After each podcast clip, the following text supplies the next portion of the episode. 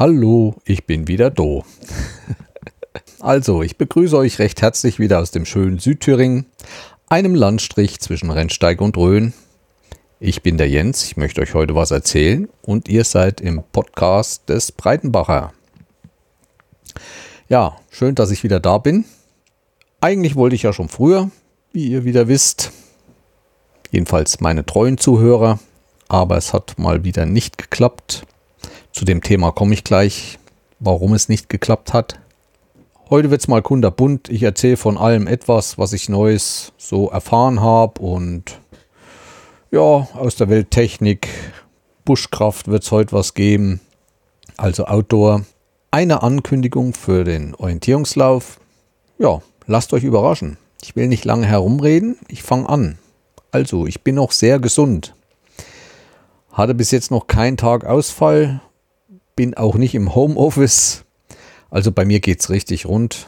Ähm, wer mich kennt, weiß, wo ich arbeite. Ich bin im Nachrichtendienst tätig und baue Glasfaserkabel und alles, was dazugehört. Und das nimmt ja jetzt richtig, richtig Fahrt auf. Warum nimmt es Fahrt auf? Also seit diesem Jahr geht es in unserer Firma los richtig mit FTTH. Das heißt Fiber to the Home, also Glasfaser bis ins Haus. Das wird uns die nächsten Jahre beschäftigen. Also das, was ich eigentlich bezweifelt habe, bis in jedes Haus Glasfaser zu legen, wird jetzt doch durchgeführt. Warum geht es doch? Also wir schaffen so im Jahr eine komplette Stadt mit so rund 20.000 Einwohnern. Das heißt nicht nur die Stadt direkt, sondern auch die umliegenden Dörfer und so weiter. Dieses Jahr wird unser Großprojekt Bad Salzungen sein. Die haben den Zuschlag bekommen. Und Bad Salzungen wird jedes Haus mit einer Glasfaser versorgt. Dazu sind natürlich auch in der Firma viele Vorbereitungen nötig. Also es muss auch Technik in unseren Gebäuden aufgebaut werden neu. Und da haben wir uns darum gekümmert, dass wir da einen Vorlauf hatten. Jetzt, wo es kalt ist und nass, haben wir doch einigermaßen gut Arbeit im Gebäude drin in Bad Salzung und bauen da Gerüste, Gestelle, Pritschen, Installation und so weiter alles für das Glasfaser auf.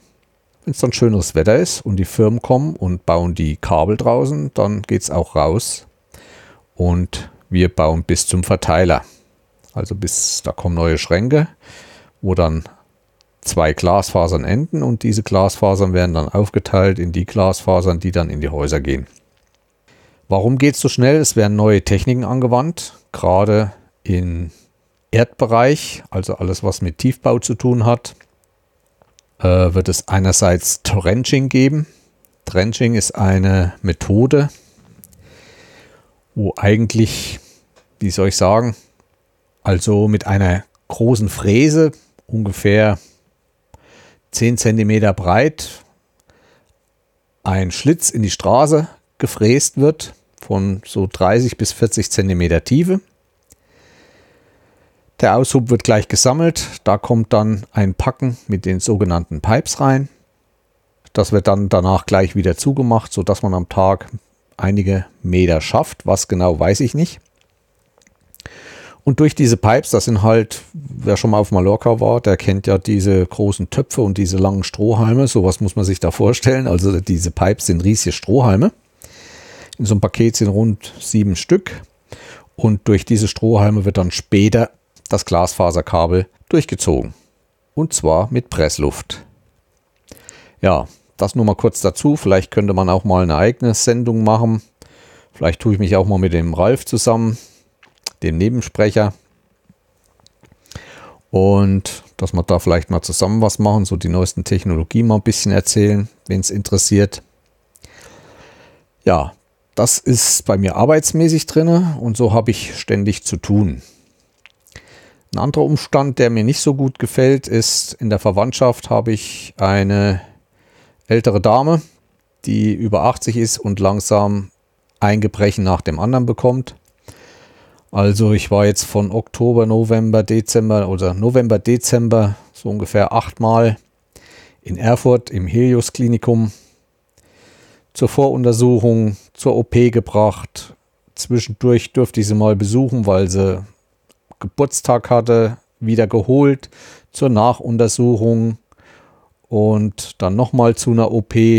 Also das letzte halbe Jahr hat mich viel, viel Kraft gekostet und deswegen ging es auch nicht so regelmäßig mit dem Podcast weiter. Auch dieses Jahr im Januar war ich schon wieder dreimal in Erfurt. Ich nehme dazu meine Gleitzeit, also ich nehme da nicht frei. Ich weiß, man könnte da einen medizinischen Dienst nehmen die, oder eine Taxe, aber das will ich ihr nicht mehr zumuten. Für mich nicht schön, weil ich mich doch dort in diesem Helios-Klinik viel bewegen musste. Sie war dann auch teilweise hier im Krankenhaus. Und in der Corona-Zeit ist das ja nochmal äh, um einiges gefährlicher. Gerade diese Krankenhäuser sind ja auch Aufnahmeplätze der Corona-Kranken. So war es jetzt auch in Erfurt dieses Jahr, dass ihre Station, wo sie behandelt wurde, zu war, nur für Corona-Kranke.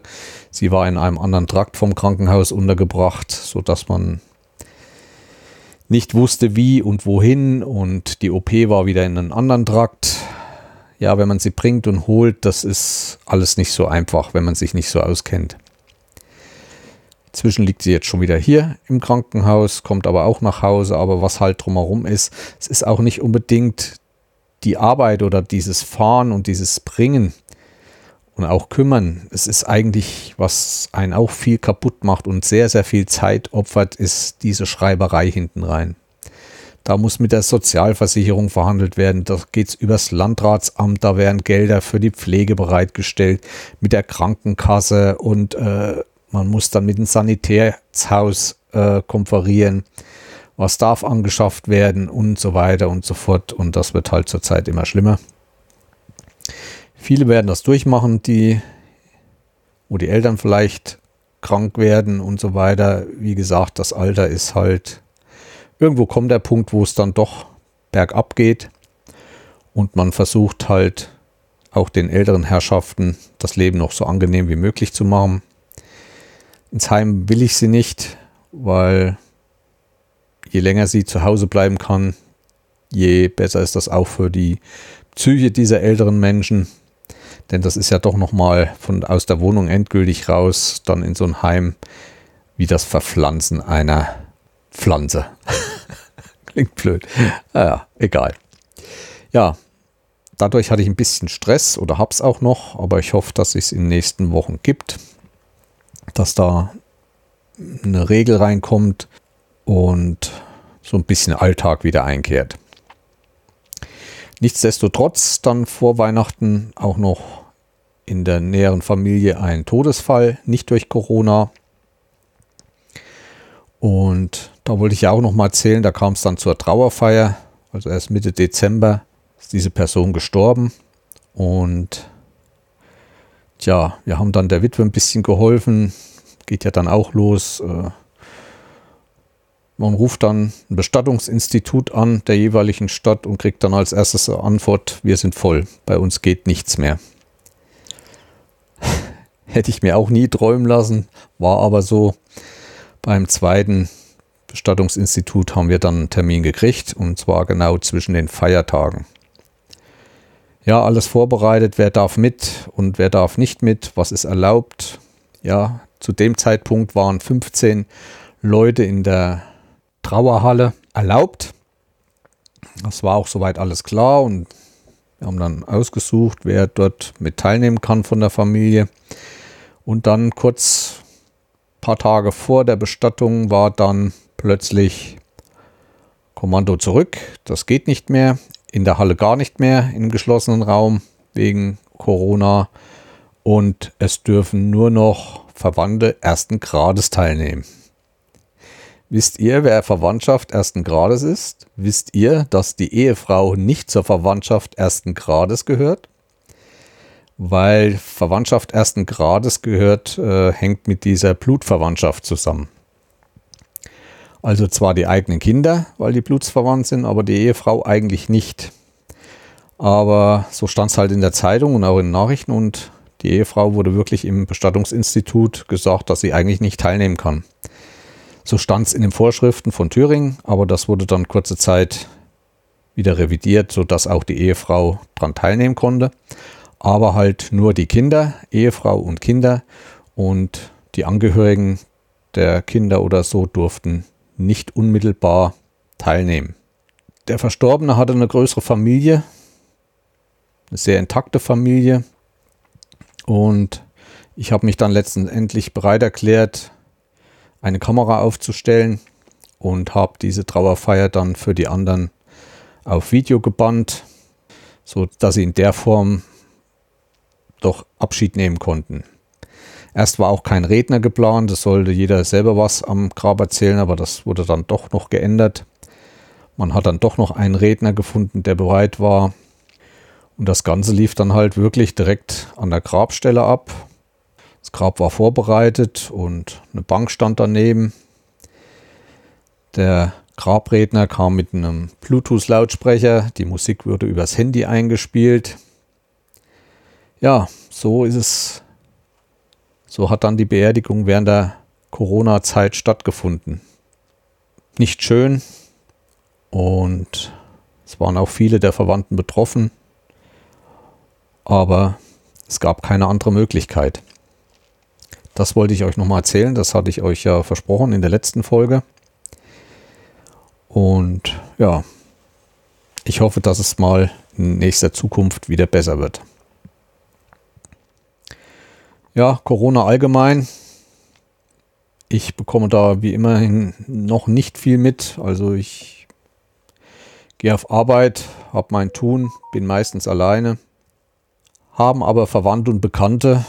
Und was mir eigentlich mit auch die größten Sorgen macht, sind eigentlich die Kinder in diesem Land. Schule.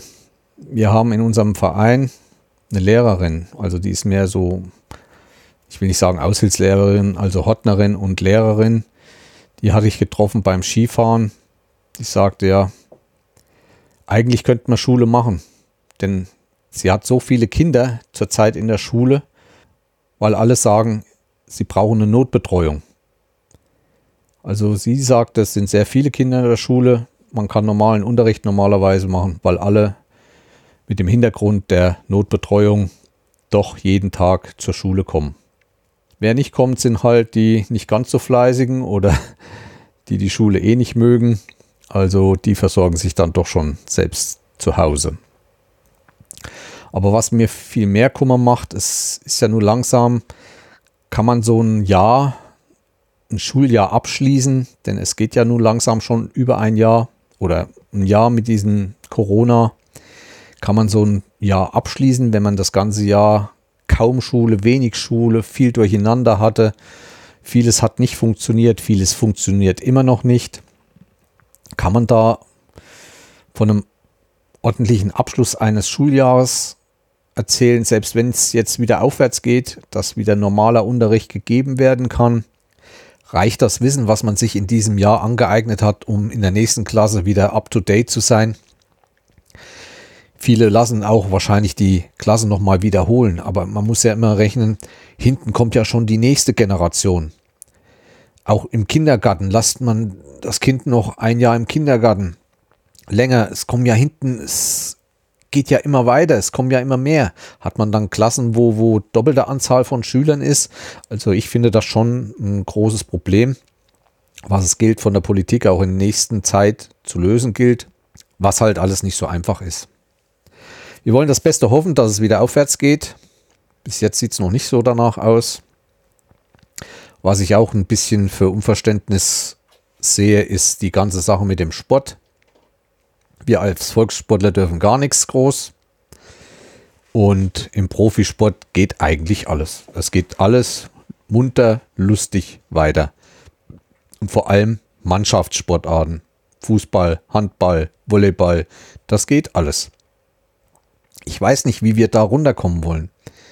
Ja, die Leute werden getestet und dies und jenes, aber sie gehen doch auch jeden Tag nach Hause, haben wieder äh, Verbindung zur Familie, zu ihren Kindern. Die sind wieder in der Schule oder haben Verbindung zu anderen Kindern. Ich weiß nicht, ob das so gut ist. Ich hätte mir schon längst gewünscht, dass es einen komplett Lockdown gibt mit Industrie und alles. Da hätten wir es vielleicht jetzt alles schon hinter uns. Aber auch die Industrie kann da machen, da gehen sie nicht ran. Ist ja bei mir in der Firma genauso. Ich nehme mich da ja nicht aus. Wie gesagt, wollen hoffen, dass es besser wird. Ja, Corona-mäßig geplant. Jetzt an Wettkämpfen und so haben wir dies Jahr noch gar nichts. Auch der Urlaub ist noch nicht geplant. Wenn es möglich ist, würden wir natürlich gerne wieder mit dem Wohnwagen los. Richtung Italien. Ich brauche dies Jahr unbedingt mal wieder hohe Berge. Und ja, hoffe, dass wir vielleicht ein bisschen irgendwie was mitkriegen können. Ansonsten läuft das Leben so hin. Wir haben ja dieses Jahr endlich einen ordentlichen Winter bekommen. Ich habe gerade Nachrichten gehört. Es ist ja eine Katastrophe in Deutschland. Also so viel Schnee hat es ja noch nie gegeben und was da alles dranhängt und die armen Lkw-Fahrer und, und, und, als hätte man noch nie einen richtigen Winter gehabt. Ich komme da nicht so ganz mit, aber man muss halt richtig laut trommeln, damit man gehört wird. Ja, ich habe auch dieses Jahr sehr viel Schnee schon geschippt. Ich muss auch jeden früh schippen ja, einerseits muss ich mein Auto freischippen. Dann habe ich einen Hof. Meine Frau, ihr Auto, das steht unter einem Carport. Die hat ein paar Meter, so 20 Meter Ausfahrt, die muss ich freischippen. Allerdings muss ich sagen, ich habe halt eine sportliche Frau. Wenn ich früh um sechs draußen stehe und fange an zu schippen, dann steht die neben mir. Die kann nicht zugucken. Also wir machen das immer gemeinsam. Dann steht an meinem Grundstück auch noch ein Feuerwehrhaus. Da schippe ich halt schon seit 28 Jahren jeden Früh, wenn es geschneit hat, die Einfahrt frei, dass wenn ja mal was ist, dass die Tore gleich geöffnet werden können und nicht zugefroren sind oder dass sie da erst anfangen müssen zu schippen. Mache ich halt ehrenamtlich, ne? Ist ja selbstverständlich. ja. Ja, Schnee bringt natürlich auch sein Vergnügen. Ich weiß nicht, wer sich erinnern kann, das erste Wochenende war ja extrem. Da sind ja die Massen auf die Piste. Ich denke, da waren auch viele Blindgänger dabei, die nur mal zeigen wollten, wieder von diesen Querdenkern, die halt dagegen halten muss. Ich war da nicht unterwegs. Hatte mir dann auch vorgenommen, an bestimmten Stellen einzusteigen, wo kaum Leute sind, aber das geht schlecht, weil es doch so viel Schnee ist und die Räumfahrzeuge so Waldeinfahrten oder so nicht freiräumen. Ich suche mir dann halt Zeiten aus. Ich bin dann schon sehr früh auf der Piste, so um 9 Uhr rum und kurz vor 12 zurück. Wenn dann die Massen kommen und noch mehr, geht dann so nachmittags ab 14 Uhr los auf die Piste. Ja, so war ich auch schon dreimal unterwegs. Meistens sonntags. Habe auch mal eine längere Tour gemacht vom Nesselberg nach Oberhof. So hin und zurück waren dann insgesamt 28 Kilometer. Ja, habe mir ein paar neue Skier im letzten Frühjahr von einem Kollegen abgekauft. Ich weiß nicht, ob er jetzt langsam böse ist, weil er es gemacht hat. Ist mir aber egal. Also, das sind ziemlich hochwertige Ski gewesen. Und ich habe sie zu einem wirklich guten Preis mit, mit Stöcken und Wachs und allen drum und dran bekommen. Und bin mit denen gefahren. Erstmal Classic. Also ich habe zwei Paar gekauft. Einmal Classic und einmal Skating. Obwohl ich Skating noch nicht so oft gemacht habe. Classic liegt mir mehr. Habe da auch Touren gemacht, aber ich komme keinen Berg mehr runter. Also wenn ich Berge runterfahre, rutschen mir die Dinger weg. Ich habe mich ein paar Mal hingebrettert und ich wusste nicht warum. Inzwischen weiß ich es. Ich hatte meine alten Schuhe genommen und auf diesen neueren Brettern waren Bindungen von einem anderen Hersteller. Diese Bindungen haben hinten in den Fersen Profile. Und diese Profile passen nur genau in Schuhe des Herstellers. Und die hatte ich nicht von dem neuen Hersteller. Ja, so musste ich mir erst Schuhe des Herstellers besorgen und erst jetzt geht es wieder ordentlich, dass ich hinten mit den Profilen in diesen Bindungen auch hinten stehe, nicht nur vorne fest, sondern hinten. Und dadurch kann ich besser lenken und habe auch die Skier besser in der Gewalt und lege mich eigentlich gar nicht mehr hin. Mache jetzt wie früher die Berge runter. Und es macht wieder richtig Spaß. Ja, weil wir gerade beim Winter sind, es fand ja auch wieder in Oberhof der Weltcup statt. Im Biathlon war wirklich sehr, sehr schade, dass keiner hochkam. Also die haben auch alle Straßen drumherum abgesperrt, es dürfte keiner hin. Ich weiß nur nicht, wie es war. Man kann ja auch von anderen Stellen über die Skipiste, über den Rennsteig rankommen. Ich habe es nicht versucht. Ob es da auch abgesperrt war, weiß ich nicht. Es wäre ein Riesenfest geworden, denn es sind inzwischen in Oberhof neue Tribünen entstanden, wo noch mehr Leute sein können. Und das ganze Areal ist größer geworden und fast jetzt mehr Leute. Also das wäre dieses Jahr wunderbar geworden. Vor allem es war unwahrscheinlich schneesicher, wie man im Fernsehen gesehen hat. Wir wollen hoffen, dass nächstes Jahr die Weltmeisterschaft ordentlich über die Bühne geht und dass da die Leute wieder zuschauen können. Und denke, dass man da dieses Jahr wieder nachholen kann. Ich war eine Woche später dann oben, da war wieder alles frei. Ich muss auch sagen, beim Skilaufen, die Thüringer sind unter sich. Also man sieht keine Gäste, also wie sonst die Feriengäste oder so oder Urlauber, obwohl ich auf dem Parkplatz auch in Oberhof Kennzeichen mit K und so weiter gesehen habe. Aber das hat ja heutzutage nichts mehr zu sagen. Man kann sich ja jedes Nummernschild einer beliebigen Stadt an sein Auto machen. Das ist ja alles nicht mehr so prekär. Ich denke, das waren Thüringer, die hier wohnten oder die ihre Eltern hier sind, die vielleicht auch zu Hause Homeoffice machen und dass die halt diese Nummern dran hatten. Ja, der Parkplatz war auch nicht sehr voll, so zwei Drittel. Und eine Woche später, also letztes Wochenende, wo die Sonne so richtig schien, wo richtig schönes Skiwetter war, da war es natürlich dann auch wieder ziemlich voll. Aber erst nachmittags, wo wir zurückkamen, denn wir sind wieder früh los und da ging es noch einigermaßen. Ja, Winter schön. Ich hoffe, dass ich auch noch weiterlaufen kann. Ich habe nächste Woche Urlaub und wäre da wahrscheinlich auch weggefahren, aber so werde ich die Zeit nutzen, falls bis dahin noch der Schnee liegt. Doch noch mal einige Male auf die Bretter zu gehen. Habe auch noch einige andere Sachen vor. Ja, Winter ist top dieses Jahr. Hoffen, dass er nächstes Jahr wieder so wird. Jetzt werden zwar einige schreien, nicht schon wieder, muss ich wieder so viel schippen. Ach, Leute, seht's positiv. Auch das Schippen ist wie Sport. Eine Stunde Schippen ist eine Stunde Fitnesssender. Aber ihr kennt ja die Meinung von mir. Kurz ein Nachtrag, auch im letzten Herbst so, wo es auch schon kalt wurde, November, habe ich doch noch ein, zwei Wanderungen gemacht. Unter anderem eine bei uns in der Gegend zu einem sogenannten Nüsleshof. Ich verlinke euch das auch nochmal. Und zwar sind die dabei, entsteht dort ein neuer Campingplatz. Das war auch zu DDR-Zeiten schon ein Campingplatz, aber halt ohne Wohnwagen oder so, wo man sein Zelt aufbauen konnte, war auch nur mehr wie so ein Wandercampingplatz oder Zeltplatz. Und zu diesem Campingplatz gehören noch aus DDR-Zeiten stehen da noch Bungalows. Sehr klein, also eins, zwei Räumchen drinne, aber die werden zurechtgemacht, wahrscheinlich für so Durchgangswanderer. Ist ein bisschen kompliziert mit der Rezeption. Die ist so halben Kilometer entfernt, weil da nochmal so ein größeres Bungalow-Dorf ist mit ähm, besseren Bungalows, größeren aus Stein. Aber das wird alles wie so ein Ferienobjekt jetzt scheinbar aufgebaut.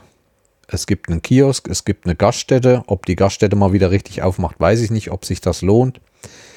Man muss irgendwas hinbringen, sage ich immer, um die Leute anzulocken. Nur mit so Standardsachen geht es nicht. Es muss irgendwas Besonderes dorthin. Zu DDR-Zeiten war dort ein Schwimmbad, der Nüßelshof Schwimmbad. Das wurde nach der Wiedervereinigung zurückgebaut in einem Teich. Ich verlinke euch ein paar Bilder aus dem Herbst, die ich dort gemacht habe. Könnt ihr euch mal anschauen. Wirklich schöne Gegend, ein schönes Örtchen. Sehr, sehr abgelegen. Ist eine Sackgasse, also da endet das Tal sozusagen. Wer mal auf der Karte gucken will, äh, der nächste größere Ort ist Fambach. Und vom Fambach ein bisschen weiter entfernt ist Breitung. Breitung soll angeblich das größte Dorf der DDR gewesen sein, also hatte damals kein Stadtrecht, ist aber von der Fläche her ganz schön riesig. Es hat auch mehrere Namen.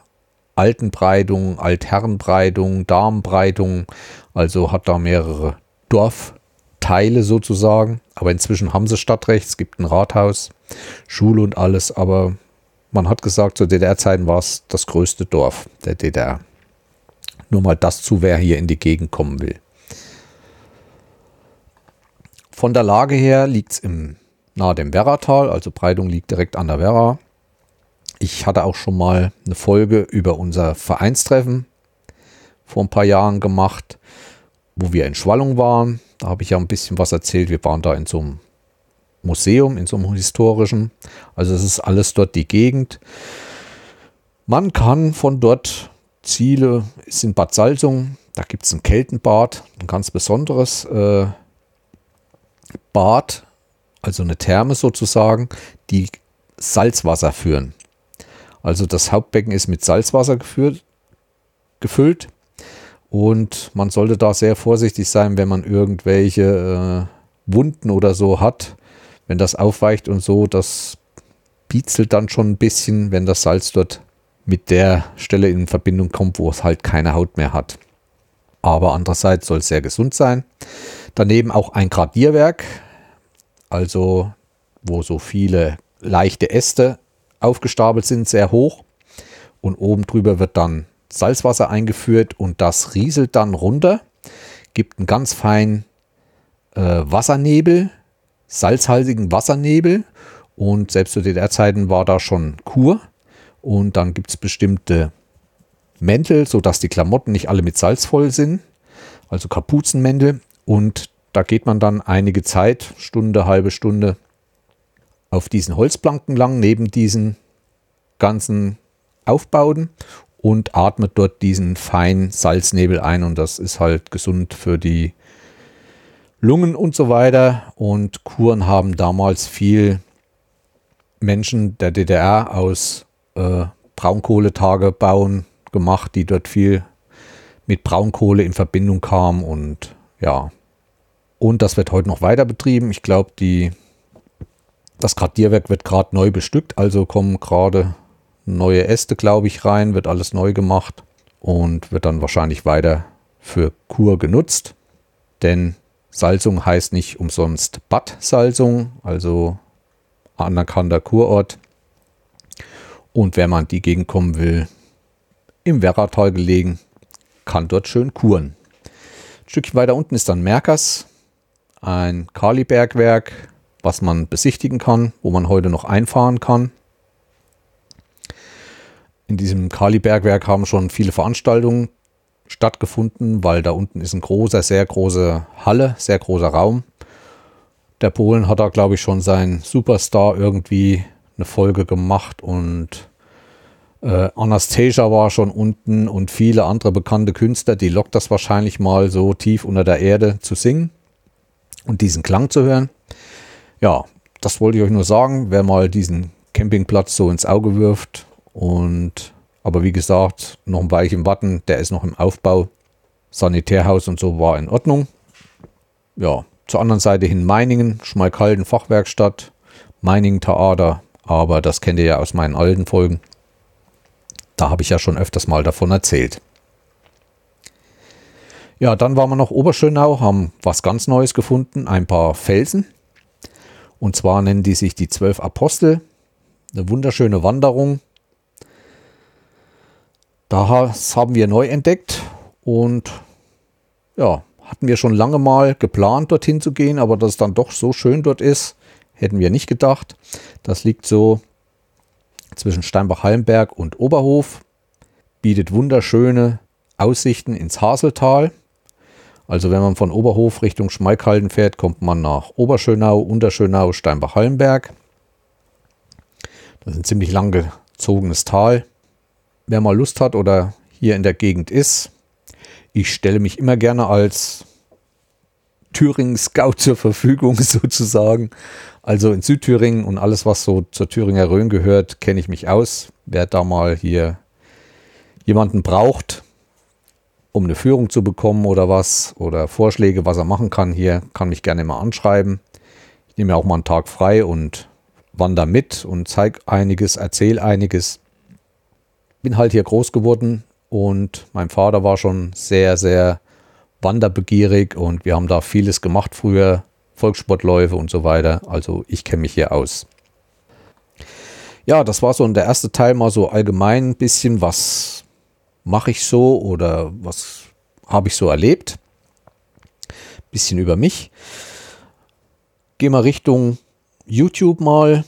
Da hat sich auch in der Richtung ein bisschen was ergeben. Einmal habe ich sehr interessante Videos gefunden über Leipzig von 1931. Und ich weiß jetzt nicht, ob die damals schon die Videos in Farbe aufgenommen wurden oder ob die nachkoloriert wurden. Da gibt es ja heute die tollsten Techniken. Wer da Interesse dran hat, es ist wirklich mal schön, so durch Leipzig mit der Straßenbahn zu fahren und sich die ganzen Ecken von damals anzuschauen.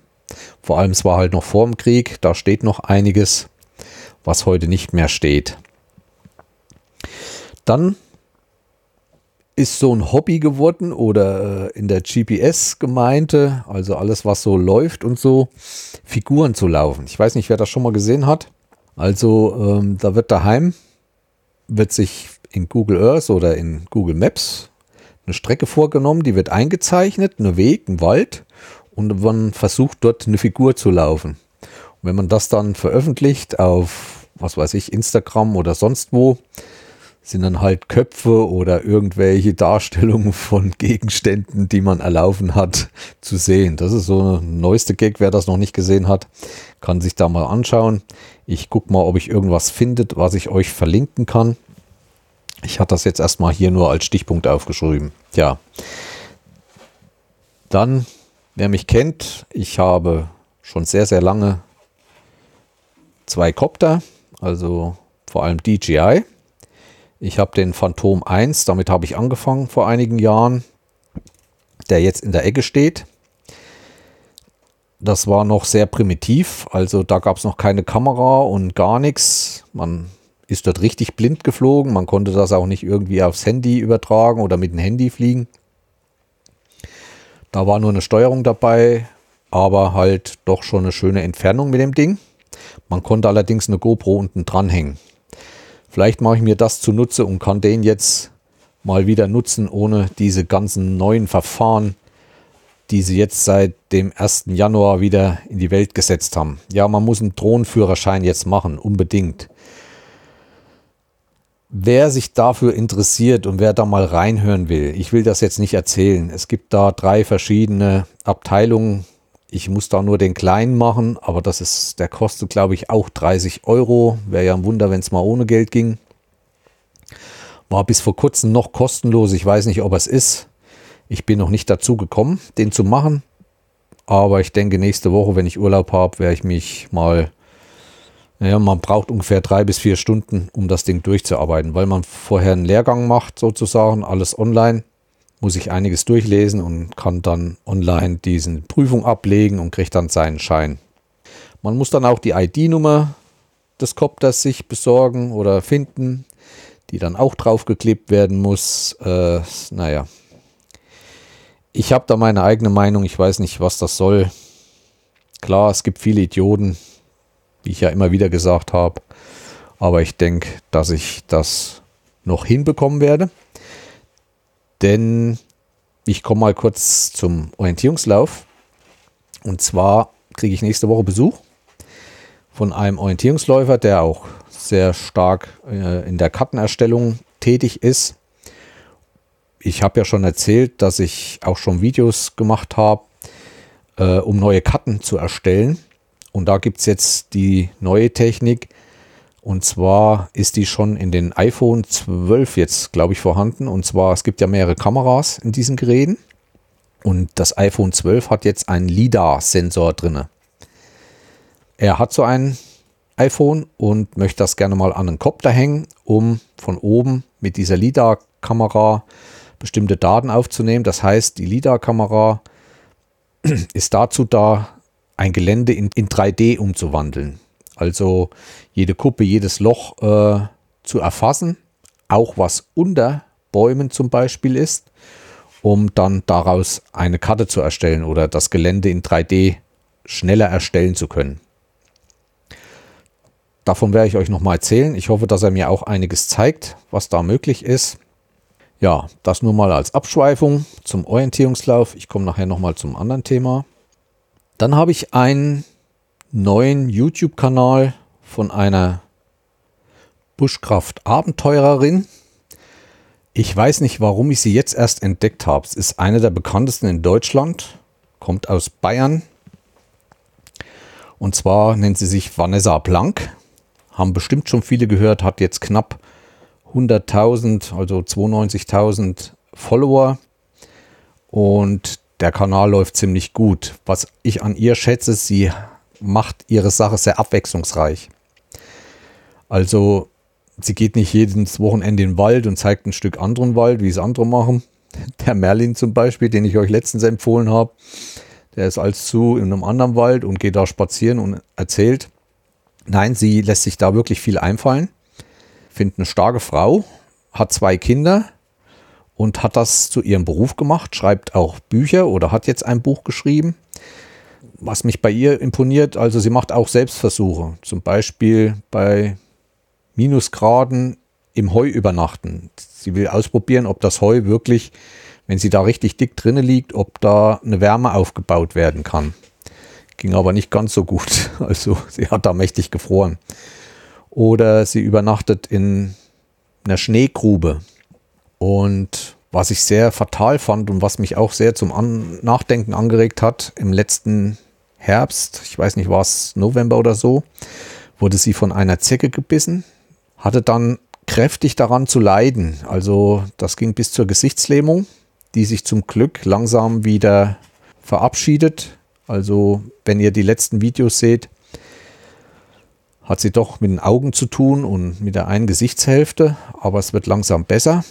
Und ja, wenn man ständig im Wald auf dem Boden liegt, übernachtet in Zelten und so weiter, es ist schon happig und hat mich auch ein bisschen zum Nachdenken angeregt. Ich übernachte ja auch gerne mal einfach im Schlafsack auf dem Boden. Aber ich denke, ich werde das in der nächsten Zeit oder wenn ich das mal wieder mache, doch mehr in der Hängematte tun. Denn auch in der Hängematte kommen Zecken, ist mir alles klar. Die lassen sich vom Bäumen fallen und so. Aber ich glaube, die größte Gefahr ist doch am Boden. Das muss ja nicht sein. Wie gesagt, Vanessa Blank. Ich verlinke sie natürlich in den Show Notes oder in den Infos. Schaut mal bei ihr rein. Also sie hat da wirklich vielfältig Videos drinne. Sie geht auch mal mit ihren zwei Kindern ein Wochenende und da ist ein Video nur, wie sie sich mit den Kindern beschäftigt, was sie ihm beibringen. Die Kinder sind sehr klein, von denen hat schon jeder ein Messer. Das ist für sie halt auch selbstverständlich. Erzählt auch mal, warum sie so waldaffin ist. Ja, hat jetzt sich auch eine, einen Traum erfüllt, hat eine eigene Hütte bekommen im Wald, die sie betreibt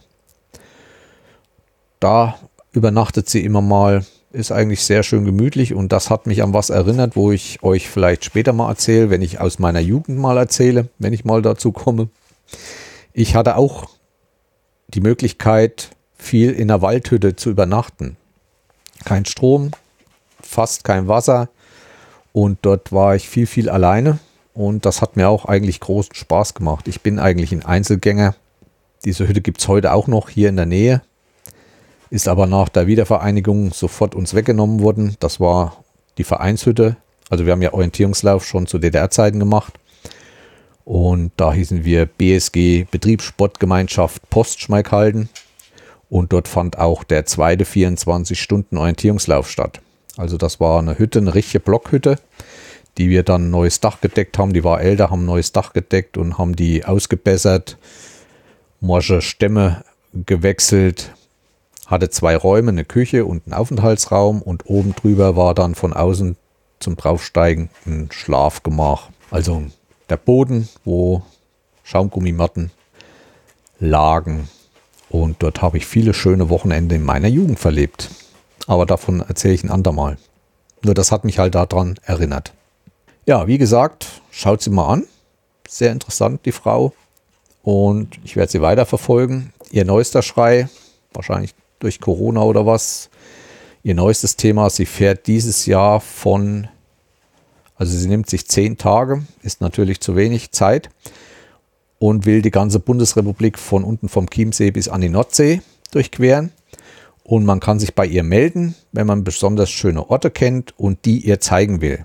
Also sie geht dann mit denen, die sich melden, auf Tour und lässt sich diese Orte zeigen. Sie will auch die Menschen dort in diesen Gegenden kennenlernen und ich finde das Thema sehr interessant. Ich habe dann gleich geguckt, habe dann in die Kommentare geschaut. Also da bieten sich jetzt schon so viele an. Naja, sollen auch welche sein, die einen YouTube-Kanal haben, also YouTuber und naja, mit denen will sie gemeinsam das dann machen. Das zu dem YouTube-Kanal von Vanessa Blank. Ja, was gibt's Neues? 3D-Druck. Mein einer 3D-Drucker. Ich habe immer noch nicht die Zeit gefunden, das Seatbed zu reparieren, dass das wieder heizt. Aber ich habe einen neuen Drucker gefunden. Für gar nicht mal so viel Geld. Also wer Lust hat, mal einen 3D-Schokoladendruck zu machen. Ich verlinke euch das auch unten in den Show Notes. Da gibt es jetzt einen Schokoladendrucker, sodass man sämtliche Figuren aus Schokolade drucken kann. Wie das genau funktioniert, habe ich auch noch nicht geschaut, aber ich verlinke euch den Drucker, wen das interessiert. Wer kulinarisch und 3D-Druck zusammenbringen will, kann sich das mal anschauen.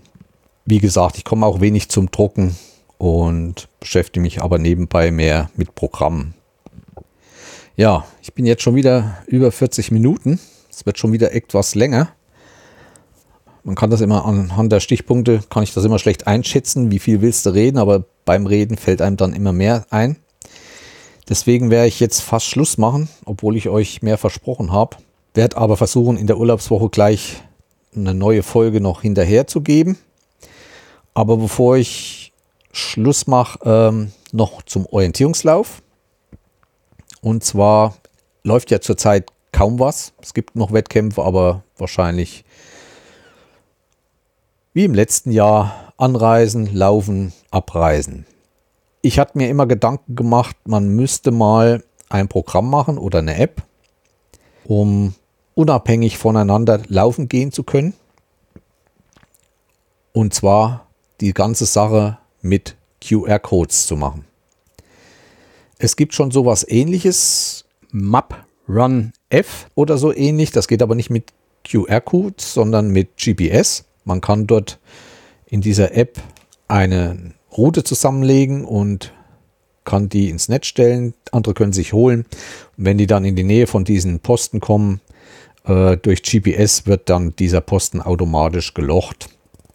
Gibt es jetzt auch auf osport.de einen Lehrgang, also einen Online-Lehrgang, den ich mir jetzt gebucht habe, von Ingo Horst. Da bin ich mal gespannt. Der will das Programm dort näher erklären. Aber ich habe jetzt ein anderes Programm. Eigentlich hatte ich einen Programmierer an der Hand und wollte mir das programmieren lassen. Also ein Student, der da gesagt hat, so schwer kann es nicht sein. Habe aber jetzt ein Programm gefunden und bin so begeistert von diesem Programm, aber ob ich das jetzt hier erzähle und wie ich das erzähle, das würde jetzt zu lange dauern. Nur so viel, also es werden QR-Codes gedruckt. Ich habe eine App und habe eine Orientierungslaufkarte. Da sind diese Posten wieder eingezeichnet. Und anstatt der Posten hängen draußen die QR-Codes. Es gibt einen Punkt auf dieser Karte, das müssen dann die Teilnehmer wissen. Da hängt ein QR-Code mit dem Namen Start und ein QR-Code, wo man in dieser App die jeweilige Bahn sich äh, runterladen kann, sozusagen. Das Gute an dieser QR-Code-Methode ist, ich brauche kein GPS. Also es geht alles nur mit QR und man braucht, ich weiß gar nicht, LTE wäre schon ganz gut. Obwohl ich glaube, ich bin noch nicht ganz durchgedrungen. Während man läuft und den QR-Code ähm, nimmt, braucht man eigentlich nur die Uhrzeit vom Handy. Und erst wenn man die Ergebnisse dann speichern will, dann braucht man wieder LTE oder halt WLAN zu Hause. Ja, man läuft los nach der Karte, kommt an, scannt den QR-Code und mit diesem Scan wird die Zeit in einer Liste eingetragen. Also man hat eine Stadtliste oder eine Postenliste und die muss nacheinander abgelaufen werden. Das ist nicht das Einzige, das ist viel vielfältiger, diese App. Man kann auch ohne Orientierungslaufkarte laufen. Man kann zum Beispiel, was ich sehe, so eine Art Geocache-Fortführung äh, damit basteln. Und zwar kann man in dieser App auch eine Karte, eine Originalkarte, also eine Live-Karte einblenden. In diese Live-Karte kann man auch diese Posten machen, also hat nichts mit Orientierungslauf zu tun. Und so kann man zum Beispiel andere Familien bestimmte Wanderrouten laufen lassen und wo sie auch dann halt zwischendurch QR-Codes anlaufen müssen, die sie scannen müssen und sehen dann, was sie für eine Zeit gebraucht haben. Man kann auch Läufern Strecken zeigen, die sie ablaufen sollen. Das Schöne ist halt, die Zeit ist unbedeutend, also es kann jeder, wie er Zeit hat, diese Tour machen. Man muss nur zum Start und mit dem Scannen vom Start läuft die Zeit. Mit dem Scannen vom Ziel ist dann Schluss. Und man kriegt wirklich eine gute Liste, wo dann drauf steht, von Posten da bis zu dem Posten die und die Zeit, insgesamt bis zu dem Posten die Zeit, also wie es bei Orientierungslauf ist. Man kann diese Karte, diese Online-Karte kann man auch abschalten. Also es gibt da einen Administrator, der diese Strecken zusammenstellt. Der muss sich natürlich anmelden, aber es muss sich nicht jeder anmelden. Man kann dann Benutzer eintragen. Der Administrator kann Benutzer eintragen. So wie Kinder oder so, die dann nur einen Pseudonamen bekommen und ein Passwort, damit sie sich in dieser App anmelden können, ohne dass da von ihnen irgendwas ausgeht, dass da irgendwelche Daten, von denen persönliche Daten übertragen werden. Schöne Sache. Ich will versuchen, eventuell mal eine Folge dieses ganze Programm zu erklären. Das soll so eine Art Versuch sein, ob ich das rüberbringen kann, dass man das versteht. Ja, und ansonsten erzähle ich vielleicht beim nächsten Mal ein bisschen mehr davon. Denn für heute will ich doch schon schließen. Es ist doch schon wieder länger geworden. Wie gesagt, ich habe nächste Woche Urlaub und möchte da versuchen, euch noch eine weitere Folge zu geben. Es wird dann viel Technik kommen. Auf was könnt ihr euch freuen? Ich will euch einen kleinen Einblick in die sogenannten Loopdecks machen, die ja jetzt in aller Munde sind von Elgato und was ich davon halte. Ich werde euch was kostenloses vorstellen in Sachen Loopdeck. Ja, ich habe ein neues Dienstauto bekommen, wo ich euch ein bisschen was erzähle. Vielleicht erzähle ich auch noch ein bisschen was über den M1, meine Meinung. Also Apple M1 ist ja in aller Munde. Vielleicht kann ich euch dann auch schon etwas über diesen LIDAR-Sensor erzählen. Ja, und dann habe ich neuen Rechner mir zugelegt. Auch darüber werde ich erzählen. Ist eine Kampfmaschine wie ich das mache, was ich da am Rechner so einrichte, was ich da mir für Spirenzchen einfallen lasse, das werde ich euch dann erzählen, warum ich mir den geholt habe. Wie gesagt, die nächste Folge wird sehr technikbasiert sein. Mal sehen, was sonst noch inzwischen passiert. Aber ich denke nicht viel. Und damit möchte ich mich für heute erstmal verabschieden. Wenn ihr Fragen habt oder sonst was, schreibt mir, egal auf welchem Weg. Entweder über die Internetseite www.derbreidenbacher.de zusammengeschrieben. Oder ihr schreibt mir E-Mail, ihr findet alles auf meiner Seite. Ich bin auf Facebook zu finden, auf Instagram, auch bei Twitter, obwohl ich da von mir aus persönlich wenig noch ablasse an Informationen. Wie gesagt, wer Fragen hat, wer mal nach Thüringen kommen will, braucht einen Scout oder so. Ich bin gern bereit. Das war's für heute die Ausgabe 51 und es ist Februar 2021. Ich wünsche euch viel Gesundheit, bleibt schön negativ in Sachen Corona und bis bald im Wald. Euer Jens, tschüss, bis zum nächsten Mal.